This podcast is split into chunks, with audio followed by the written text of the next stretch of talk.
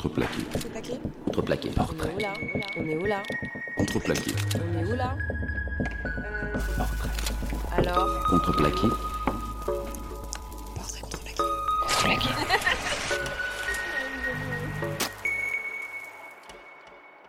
Alors Elena, on est où?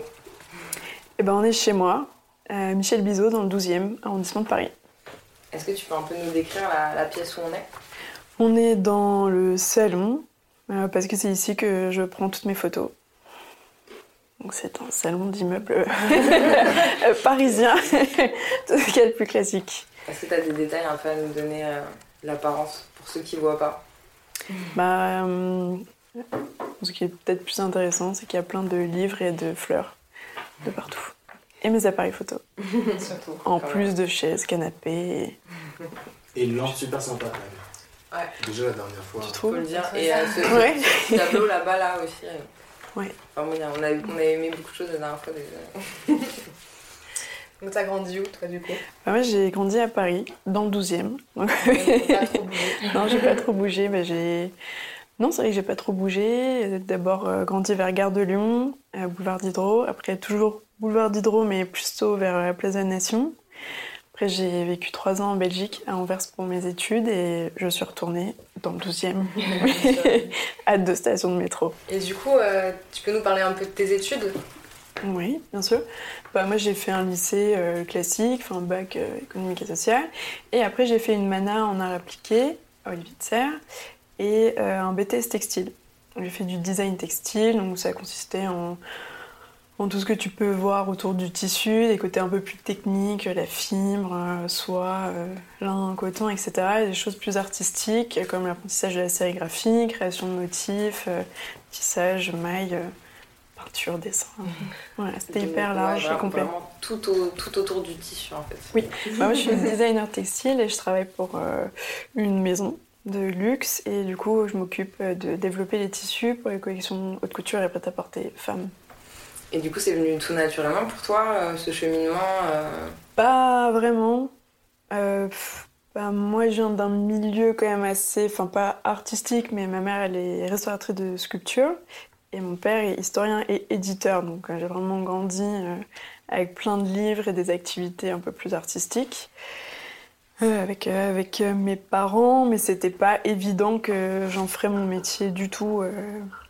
Parce que voilà, j'avais des très bonnes notes à l'école et que enfin, mes parents n'étaient pas très très fans euh, à l'idée que je fasse quelque chose de plus artistique. Euh, oui, voilà. Puisque moi je voulais euh, être styliste à la base.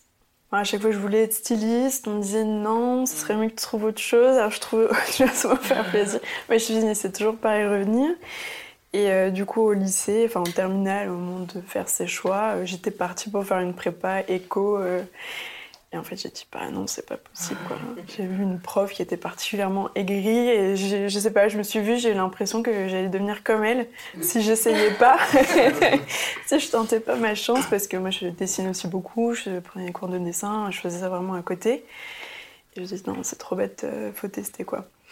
Et du coup, je me suis inscrite à Olivier de Serre, ça a marché, j'ai été prise parce qu'il y a quand même très peu de place, donc super contente, mais j'étais euh, rentrée dans l'idée de faire plutôt du design produit, design objet. Déjà, ça rassure un peu plus parce que c'était lié à l'architecture, ça faisait déjà un peu plus euh, sérieux que, entre gros guillemets, que partir dans quelque chose qui qui connaissait pas du tout. Et puis après, quand je me suis rendu compte que design produit, c'était pas seulement euh, dessiner des superbes chaises ou du mobilier incroyable, mais aussi dessiner des balais à chiottes ou, euh, des, cercueils, ou des cercueils. Je me suis dit, ah, je sais pas. Et en fait, je suis tombée sur le design textile parce que c'était une section qui, bah, qui est à Olivier de Serre. Et comme c'est beaucoup plus lié à la couleur, à la matière et aux imprimés, aux fleurs, et, enfin, mais pas seulement, euh, je me suis vite reconvertie là-dedans. Mais je connaissais pas en fait avant. Le design, tec- dis- Ouais. design textile Ouais, ouais. Tu l'as Je dé- savais tu pas découvert sur forcément. place du coup ou Oui. comment c'est passé un peu euh Oui, bah, au contact de, des profs, de la section, euh, en voyant le tu travail des étudiants. Quoi. là-dedans un peu au hasard euh, Ouais, bah, enfin, mais c'est, enfin, disons que je trouvais ça un peu plus ouvert. Enfin, c'est plus ouvert aussi que juste le stylisme, parce que quand tu es designer textile, tu peux travailler pour l'habillement comme pour l'ameublement. Parce que c'est vraiment tout ce qui se touche à la couleur, à la matière, aux imprimés. Donc, euh, tu. parce que ouais. le design textile, j'avais jamais vraiment. Bah, c'est ce très très large en fait. Tu peux euh, être coloriste chez Renault, comme euh, dessiner des papiers peints, euh, travailler pour l'enfant, euh, pour ouais, l'intérieur, euh, recouvrir des, des meubles, comme, euh, ouais, comme travailler pour la mode quoi. nécessairement le vêtement ou- Non. Ok, d'accord. Non, pas du tout. C'est hyper large. Et du coup, tu disais que tu étais allée en, en Belgique pour euh, tes études? C'était Oui. euh, avec Olivier de Serre, t'as fait un échange ou c'était Non, en fait, c'est ouais, complètement autre chose, parce que donc, j'ai fait trois ans à Olivier de Serre, après un an de stylisme, parce que justement, euh, disons qu'on travaillait toujours l'échantillon, l'échantillonnage, et c'était assez frustrant, mais en même temps, le, le panel de débouchés est tellement large que tu pouvais pas le voir euh, à l'école, on n'avait pas de temps pour ça. Et du coup, je me dis, ouais, c'est super, je sais faire un échantillon de telle ou telle technique de 20 par 20 cm, mais qu'est-ce que j'en fais après? Enfin, C'était assez frustrant, j'avais envie d'avoir l'objet, d'avoir l'aboutissement, et a priori, à cette époque-là en tout cas, je tendais plus vers le vêtement que le rideau, le papier peint ou le canapé qui était moins attrayant de prime abord euh, quand j'étais jeune. Et du coup, j'ai fait un an de stylisme à Chardon-Savard. Je suis entrée en équivalence et après un an de stage, parce que j'avais envie de bosser, où euh, j'ai fait un premier stage dans une maison de luxe et après chez Paul Jo, où cette fois j'étais styliste. Donc ça, c'était assez complet. Et puis, je sais pas, j'hésitais vachement encore entre le design textile et le stylisme, parce que c'est quand même ça que je voulais faire à la base. Et du coup, j'ai continué mes études à Anvers. Mais là, euh, enfin, c'était en plus, ouais, c'était un concours et j'ai vraiment déménagé. Bah, comme moi, j'avais, enfin, j'étais née, j'avais toujours vécu à Paris. C'était le moment où j'avais Ah, envie de changer d'air. Alors, je suis allée dans un endroit hyper exotique, très très loin, la Belgique. Mais bon, déjà, c'était la partie flamande, qu'il fallait pas parler français. Ah. Voilà, voilà. un peu des difficultés quoi. Un petit peu. Euh, Un petit peu. Tu fais quel genre de textile Du coup, c'est pour des vêtements? Ouais, c'est ça. Pour des vêtements, en fait, le processus, on n'a pas forcément de- d'habits ou de type de vêtements en particulier, mais euh, c'est le processus d'une collection. Donc, en fait, tu as un thème de collection, un sujet, qui est donné par la directrice artistique. Euh, Genre, je sais pas, on va travailler sur tel ou tel, tel sujet, tel mouvement historique ou tel mouvement de mode dans le passé. Et du coup, nous, on fait une recherche iconographique autour de ça. Euh, ce qui peut nous, intéresser en termes de mood ou alors euh, vraiment plus textile, matière. Et puis après, on travaille avec les, nos fournisseurs, essentiellement basés en Italie et un peu en France. Euh, dans le nord de la France, à Calais pour la dentelle et à Lyon pour tout ce qui est soie. On les appelle les soyeux lyonnais. c'est toute une bande. Et donc euh, voilà, on discute avec eux, on va les voir, on regarde les collections, les archives, et on se dit ah, tiens cette technique elle pourrait être géniale pour ce thème. Est-ce que tu peux plutôt nous faire dans cette couleur ou avec ce motif?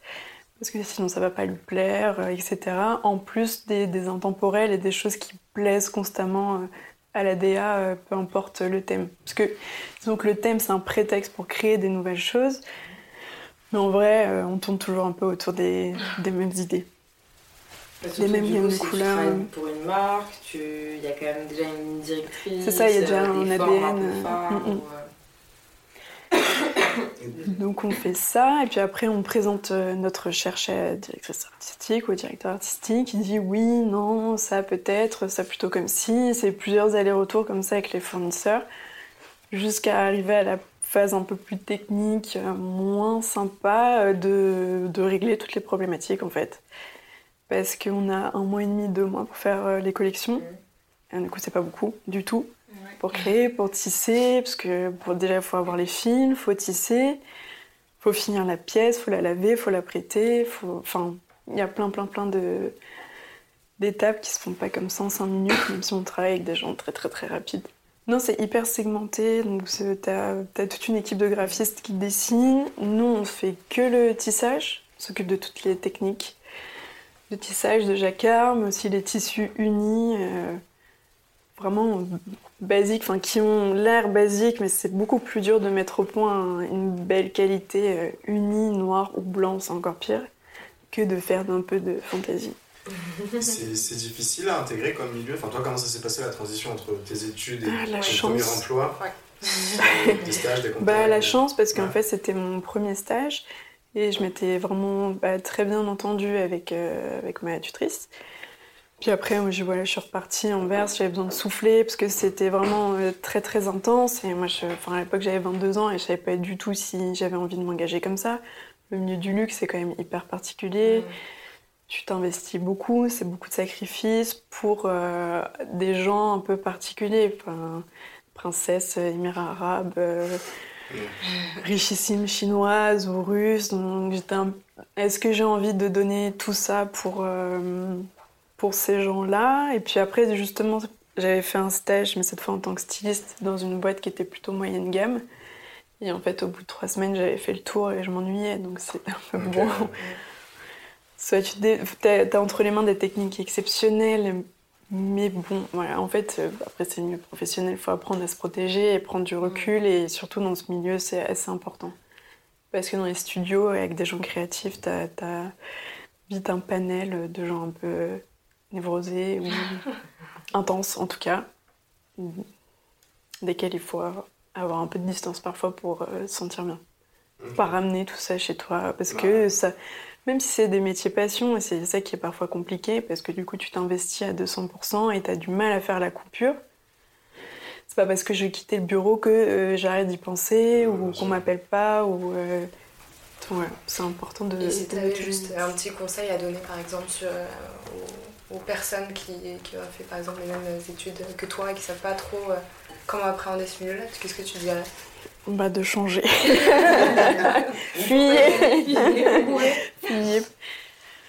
Euh, non, bah, de, de rester soi-même, de garder les pieds sur terre, hyper important, de bien s'entourer et de, de prendre le temps de, de prendre soin de sa famille et de ses amis et de construire quelque chose à, à l'extérieur. Parce que je trouve l'exercice un peu difficile quand tu es créatif et que tu bosses en tant que créatif pour une autre marque.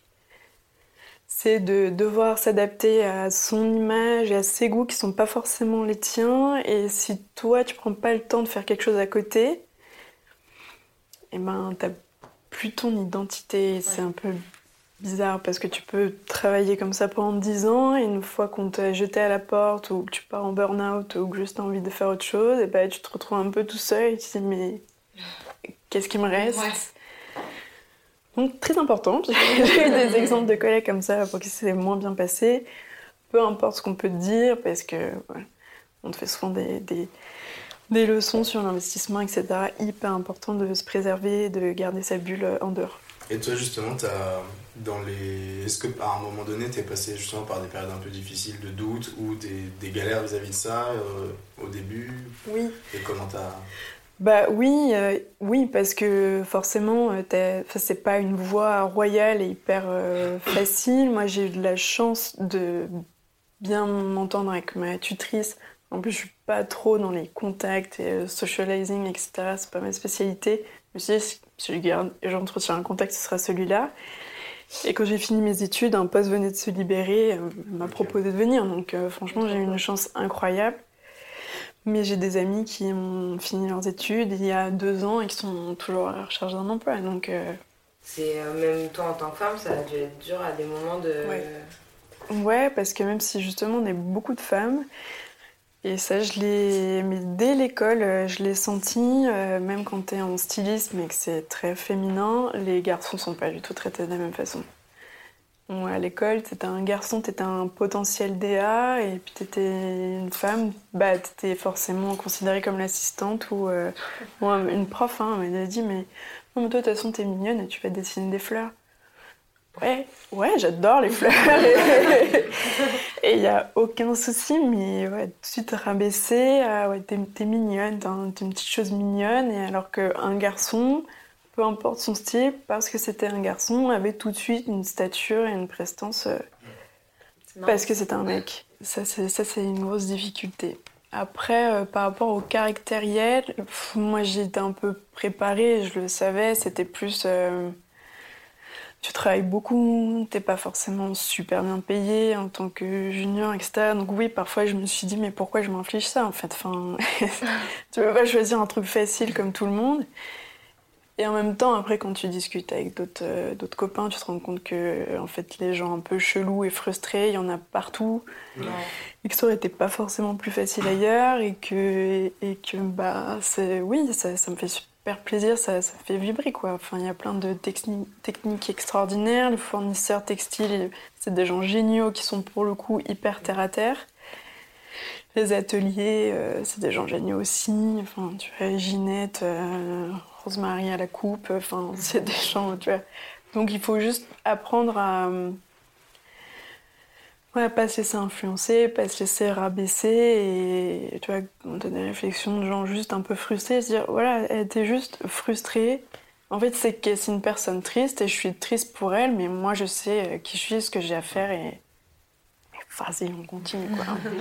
mais c'est un exercice à rééquilibrer un peu au quotidien. Parce que c'est des gens avec qui tu passes beaucoup de temps. Donc, euh, Et du coup, t'as eu des petits boulots pendant tes études? Comment ça s'est passé pour toi? Euh, oui, j'ai travaillé pas mal d'été au McDo. C'était chouette. C'est une expérience, grosse expérience du coup. Euh, ouais, non, c'était pas top. Et euh... je n'en garde pas un souvenir exceptionnel. Et après, oui, euh, j'ai vendu des glaces aussi. Sur la plage? Non, j'ai- Un peu moins fun. On est vraiment dans l'alimentaire euh, pour les, les Ouais, ça est côtés. plutôt alimentaire. Et euh, du coup, on est passé de voir à ton exposition, donc tu fais aussi de la photographie. Voilà. Est-ce que tu peux nous parler un peu euh, de cette activité? Bah, justement, la photographie, c'est un peu ma, ma bulle d'air pour, euh, pour me couper un peu de tout ça. Et ça s'est fait progressivement. Euh, j'ai eu mon premier appareil photo peut-être à 7-8 ans, un cadeau comme ça de mes parents. hein, C'est une espèce de jouet en plastique. euh, où je sais pas, j'avais pris toute la famille en photo. Et... Avec le pouce là devant. Tout à fait, euh, très bien cadré, euh, tout ce que tu veux, tes sœurs qui pleurent, des trucs comme ça. Et après, non, pas forcément, moi je faisais plutôt du, du dessin. Et c'est revenu en mana, du coup, juste après le bac, où en fait j'avais un camarade de classe qui venait de s'acheter un Diana F, et qui faisait des photos trop cool. Et c'est, ah, ouais, ouais, moi je veux faire pareil. Et du coup, j'ai acheté mon, Diana F. C'est un peu le truc à la mode chez l'homographie. Ah, tout à fait, tout à fait. Et non, bah, c'était super chouette. Du coup, j'ai commencé comme ça, plutôt en voyage, euh, petites expéditions, etc. Et de fil en aiguille, bah, c'est devenu ce que c'est aujourd'hui. J'ai fini par investir dans mon premier euh, argentique, euh, vraiment réflexe, enfin, le Canon, euh, un programme qui se trouvait ici C'est présent. et que j'ai depuis. Ouais, voilà, big up. au- big up Canon. à Canon qui est juste euh, incroyable. Je pense que ça a été produit dans les années 60-70 et il fonctionne toujours euh, à merveille. Et voilà, comme c'est progressivement, on voyage, etc.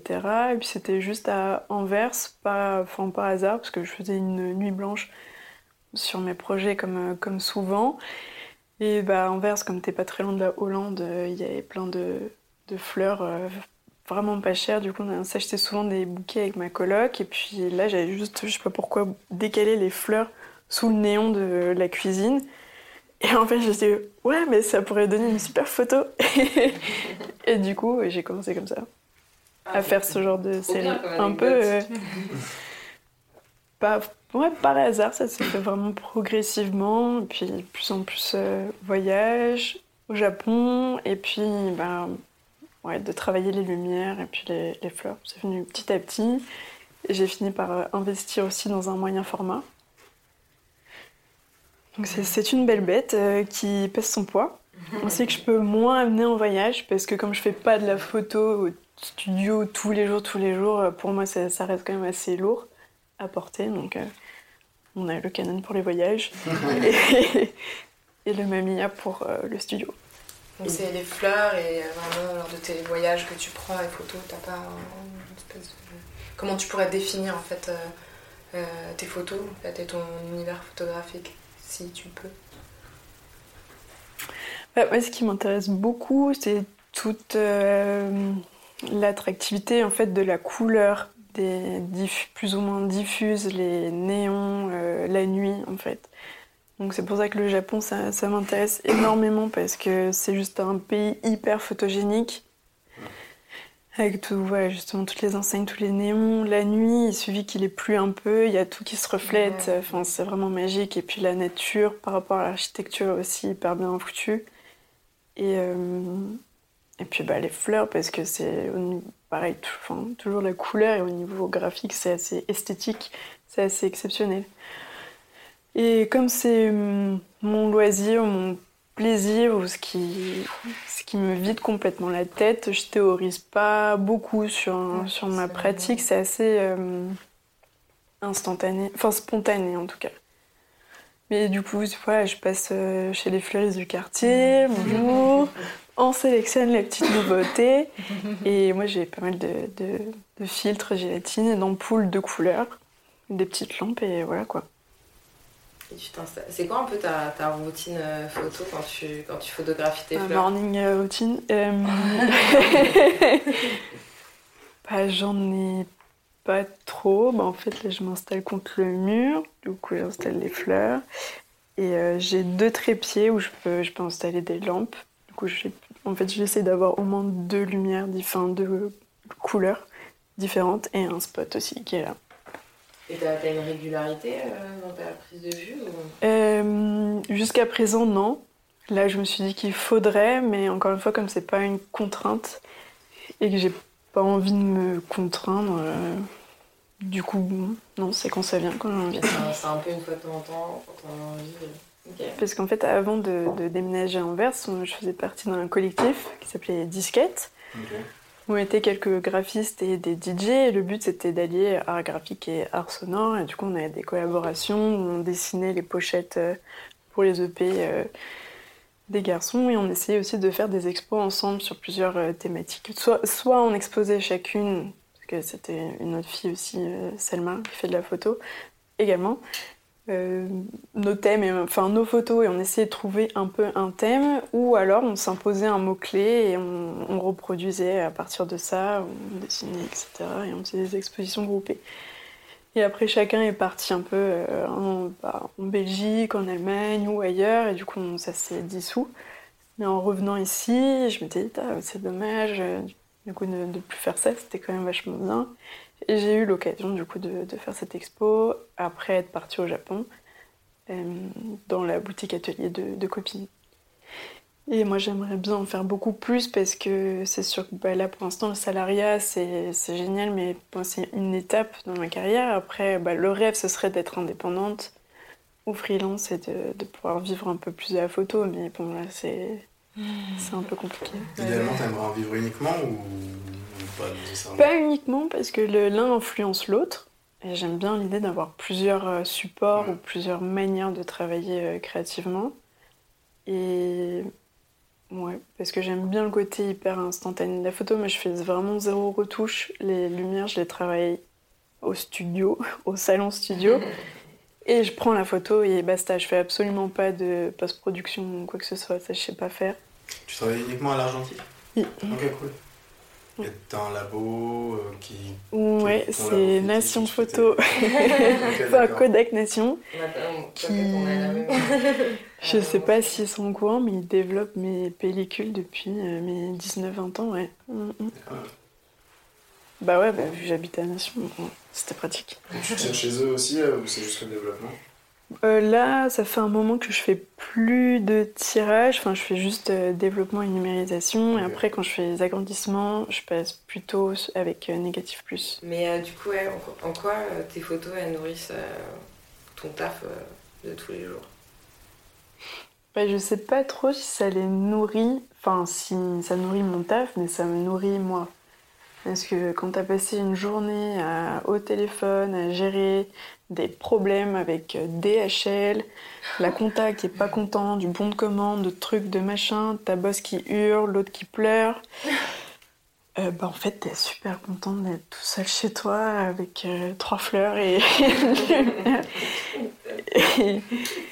Et non, c'est vraiment un moment où, je me sens bien, où je me sens en phase, quoi. Où, c'est un des rares moments où justement je, je pense pas à tout ce qu'il y a autour et je suis concentrée sur l'instant. Et ça éveille aussi bah, le sens de la composition, la recherche couleur, et ça, me stimule euh, créativement. Peut-être qu'aussi, euh, c'est plus en faisant des, des expositions, des recherches que peut-être, euh, du coup, je, j'améliore ma culture générale et que ça peut m'aider pour mon travail, mais... Est-ce qu'il y a un projet, on va dire, photographie au boulot, euh, tout confondu, qui t'a marqué vraiment euh, Bah Alors, au travail, je peux pas citer Oui. de nom, mais on a travaillé avec euh, une designer textile indépendante qui a pour le coup tisse. Parce que c'est vrai que là, moi, je, je fais pas, je fabrique pas en fait. Je suis donneur d'ordre ou coordinatrice en fait, quelque part. Parce qu'on parle de technique, mais c'est jamais moi qui l'ai fait. Alors que bon, la photo, c'est moi qui l'ai fait. C'est moi qui décide. Personne au-dessus, tu gères ton emploi du temps, tu gères euh, tout, c'est assez agréable. Et du coup, qui tisse, et elle a des techniques en tissage qui sont vraiment exceptionnelles. Et on avait fait ça pour une collection haute couture, et c'est vraiment assez incroyable en termes d'artisanat. En fait, ce qui me motive et qui me fait euh, tenir la pression, les gens un peu bizarres, c'est euh, l'artisanat. Parce que je sais qu'on ne le fait pas dans toutes les autres boîtes. Alors je me suis déjà posé mille fois la question est-ce que ce serait pas une autre boîte, mais un peu plus tranquille peut-être, euh, avec moins d'enjeux, etc. Mais ce sera plus chiant aussi. Et t'auras pas l'artisanat. Alors que l'artisanat textile, c'est assez incroyable, et puis en plus, c'est assez méconnu, et ça a tendance à disparaître. Parce que c'est des métiers assez fastidieux, où tu gagnes pas beaucoup, et ça intéresse pas forcément les jeunes, alors que ça, pour moi, ça fait partie du patrimoine, mais c'est pas Ouais. considéré comme tel. Mais ça revient un peu, j'ai un Ça revient un peu et je suis, euh, et je suis assez contente parce que nous, on travaille beaucoup aussi avec des livres euh, d'archives.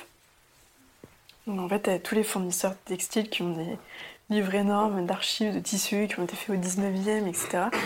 Et là, tu te rends compte de la richesse, de la finesse, et que ça a des techniques mais incroyables et qu'on ne sait pas refaire maintenant. Et que tu prends conscience qu'on n'accumule pas des connaissances, ouais. contrairement à ce que je pensais, mais qu'elle se déplace d'un secteur à un autre. On en perd parce qu'on a arrêté d'investir. Bah, dans le textile, par exemple, en France, euh, c'est quand même un peu la cata. Et, mais par contre, euh, on a la bombe nucléaire. Et, mais ce bout de tissu, on sait pas le faire. On sait aller sur la Lune, mais ce velours, tu peux plus le refaire. Parce que le métier s'est cassé, qu'il n'y a plus personne qui, qui, qui sait comment le réparer ou l'entretenir ou juste tisser avec. Et du coup, on sait plus faire. Ah oui, ça c'est carrément euh, stoppé euh, net. euh. Oui, il y a plein de techniques, on ne sait plus les faire. Ou alors on pourrait bidouiller, mais pareil, on ne on sait plus filer des fils aussi fins. Du coup, on n'a pas la même finesse, la même qualité. Et ça, c'est dû à quoi tu penses? Parce que la matière en question n'existe plus ou elle existe Ou c'est vraiment le Euh, savoir-faire qui non, mais c'est, euh, ouais, c'est ça. C'est qu'il y avait la mémé du coin, euh, voilà, qui, a, qui était toute seule dans, dans son truc et il n'y a personne qui, qui s'est intéressé, pas d'argent, pas d'aide, euh, quoi que ce soit. Et du coup, il y a plein de gens qui sont partis comme ça, avec les, qui ont disparu avec les savoirs, Super triste. savoir-faire. C'est méga triste. Je savais, enfin, je me doute qu'il y a plein de techniques qui se sont un peu perdues, mais de là à disparaître complètement et Après, on pourrait les retrouver, mais il faudrait Ouais, mais- que- que investir, faut- de l'argent. Enfin, c'est toujours une histoire d'argent, le de rentabilité. Ça intéresse pas les investisseurs parce que c'est pas considéré comme rentable. Ok. Et du coup, toi, bah, t'es vachement intéressé euh, par euh, l'artisanat en fait. T'aimes bien en voir des spécialistes faire et. Oui, beaucoup. Et c'est vrai que moi, je m'intéresse particulièrement à la teinture et les techniques de création de motifs autour de la teinture. Euh, ben, en japonais, enfin, nous, on peut appeler ça genre tie and dye.